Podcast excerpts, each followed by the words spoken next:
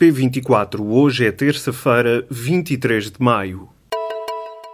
BMW Teleservices, o assistente de serviço do seu BMW. Informe-se no seu ponto de serviço autorizado BMW.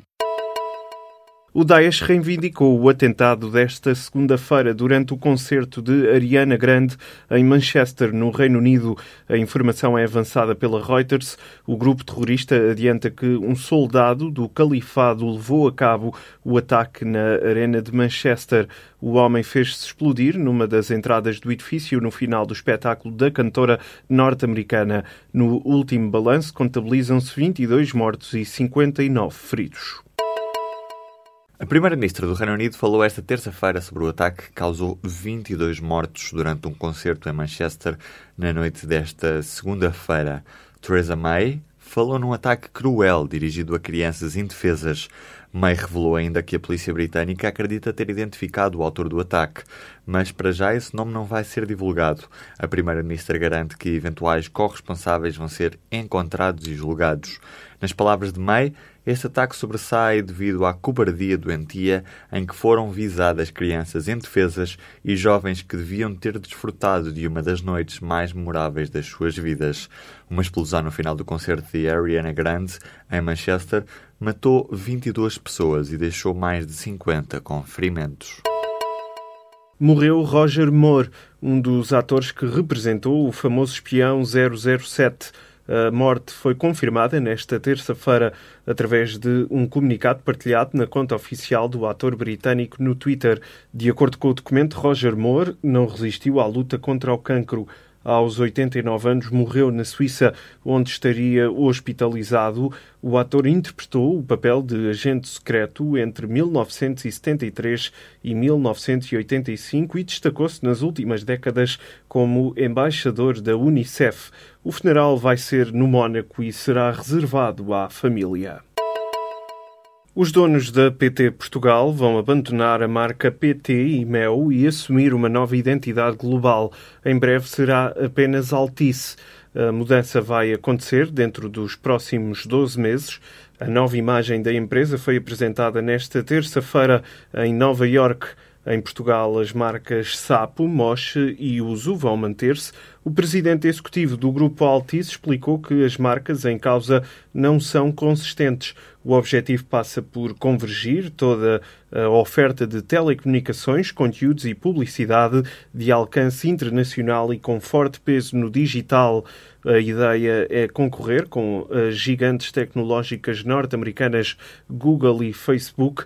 A nova marca Altice está a ser preparada há 12 meses e o processo acelerou desde o início deste ano, conforme noticiou o público. O projeto foi liderado pela Publicis. Em Portugal, uma em cada quatro mortes tem origem no cancro.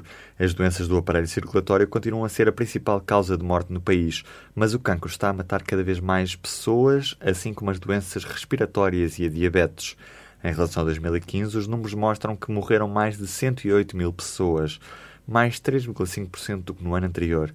As mortes por doença representam a quase totalidade de óbitos registados no país, são mais de 95%. O cancro está a afetar os mais jovens, numa altura em que as contas apontam para que os tumores malignos sejam responsáveis pela perda de mais de 100 mil anos potenciais de vida, um valor que equivale a mais do dobro atingido por doenças como o infarto ou o AVC. Esta terça e quarta-feira o país está debaixo de uma onda de calor intenso com temperaturas entre os 30 e os 38 graus. Ao aviso amarelo do Instituto Português do Mar e da Atmosfera para os distritos de Santarém, Leiria, Aveiro e Coimbra, soma-se o risco muito elevado de incêndio em várias zonas do interior e do Algarve. Os termómetros sobem acima dos 30 graus em praticamente todo o território continental. O Instituto Português do Mar e da Atmosfera recomenda o uso de óculos de sol, chapéu, guarda-sol e protetor solar. O governo português pediu nesta terça-feira a autorização aos parceiros europeus para pagar antecipadamente ao Fundo Monetário Internacional. Em causa estão cerca de 10 mil milhões de euros dos empréstimos concedidos a Portugal durante o programa de assistência financeira. No final da reunião dos ministros das Finanças da União Europeia, o secretário de Estado das Finanças português explicou que o pagamento antecipado ao FMI permitirá fazer no futuro uma gestão mais equilibrada dos pagamentos e ter uma gestão da maturidade da dívida adequada e com um custo mais reduzido. O antigo dirigente da Frente Nacional, Mário Machado, saiu a semana passada em liberdade condicional depois de uma década preso. Agora quer tornar-se advogado. A dúvida é se o cadastro que tem pode ou não impedi-lo de exercer a profissão de advogado. Mário Machado está a colaborar com o escritório de advogados em Lisboa num expediente administrativo, mas não pode trabalhar como advogado porque ainda falta cerca de um ano para a extinção da pena a que foi condenado. Quem o diz é o representante legal do antigo dirigente da extrema-direita. Mário Machado concluiu o curso de Direito na Universidade Autónoma enquanto esteve preso. Quando entregar o pedido de inscrição na Ordem dos Advogados, Machado terá de lhe juntar um registro criminal. Só que a Ordem impede o exercício da profissão a todos os que cometam crimes gravemente desonrosos. A inibição não é automática, uma vez que é um conselho de deontologia que decide se o estagiário tem ou não condições para entrar na profissão. Mário Machado foi condenado por crimes de discriminação racial, coação agravada, posse ilegal de arma, ofensa à integridade física qualificada e tentativa de destruição agravada. Ao longo de uma década foram várias as formas que Espanha usou para tentar combater o nenúfar mexicano no troço do rio Guadiana que atravessa Badajoz.